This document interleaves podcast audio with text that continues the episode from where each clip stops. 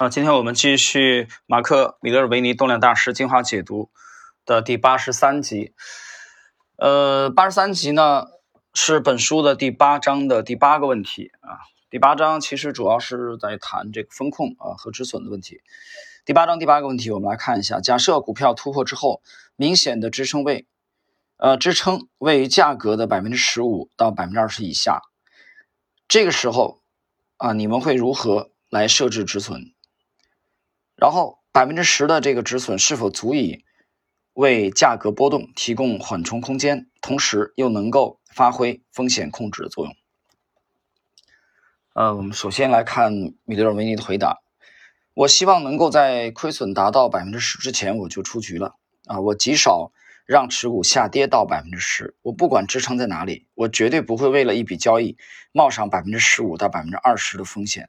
如果价格支撑距离太远，我会采用一个能够让我安心的百分比作为停损，啊，这个米勒维尼讲的很清楚啊，我管你什么支撑啊阻力，我不管这些东西，我只是绝对不能容忍我到到百分之十五才出局。他没有具体讲啊，就这一集里边他没有具体讲百分比啊，这个 percent 是多少，但是呢，我们从字里行间来推测啊，啊，他也许在百分之六七个点就就止损出局了。他不太容忍他们下跌到百分之十。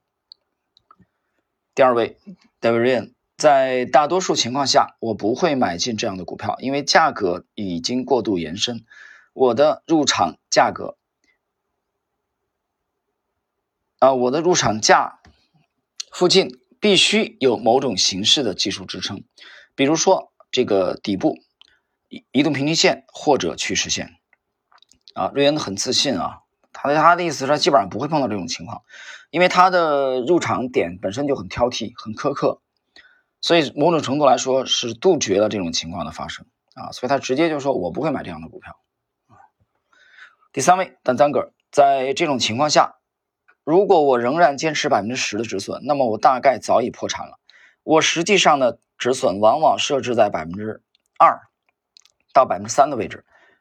嘿，如果股票突破后，呈现这个疲态啊，疲弱的疲，不管距离止损有多远，我通常都会卖掉这些股票的强度不如我的预期，不符合我对一流股票的期待。为什么要眼睁睁看着股票反转，然后苦苦哀嚎？听我说，如果你发现股票突破后软弱无力，那么就把这些该死的东西卖掉。啊，这又是一位有个性的啊。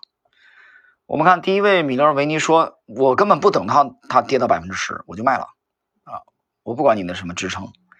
第三位单三哥又说了，他没到我止损位呢，但是他如果没有达到我的预期，没有我预期的强，对吧？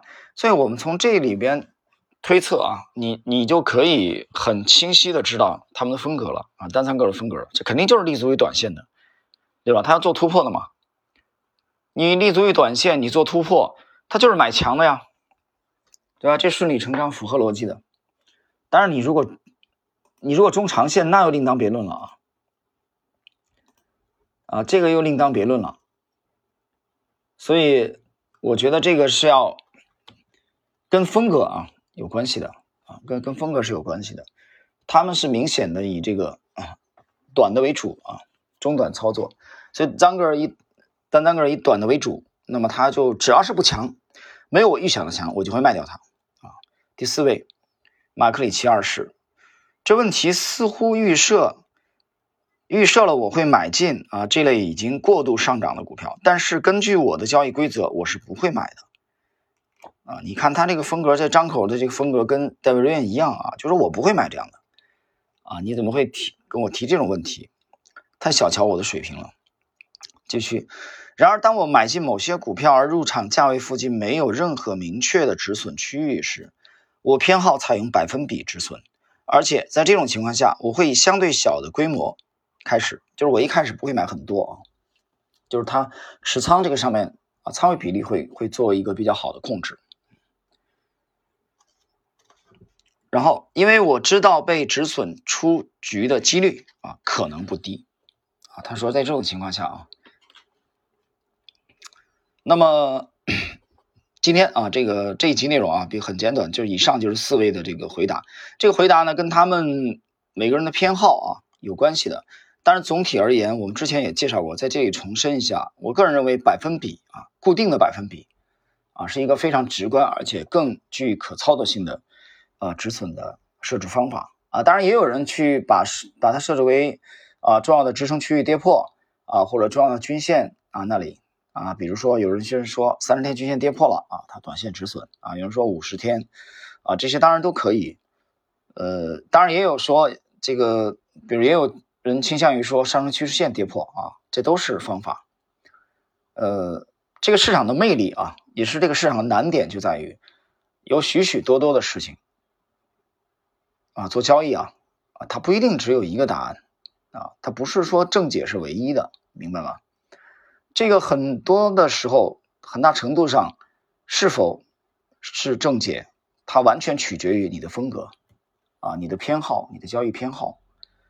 啊，所以我觉得这这一点啊，大家在去学习这几位大师的观点的时候啊，啊都要去明白他们的适用条件。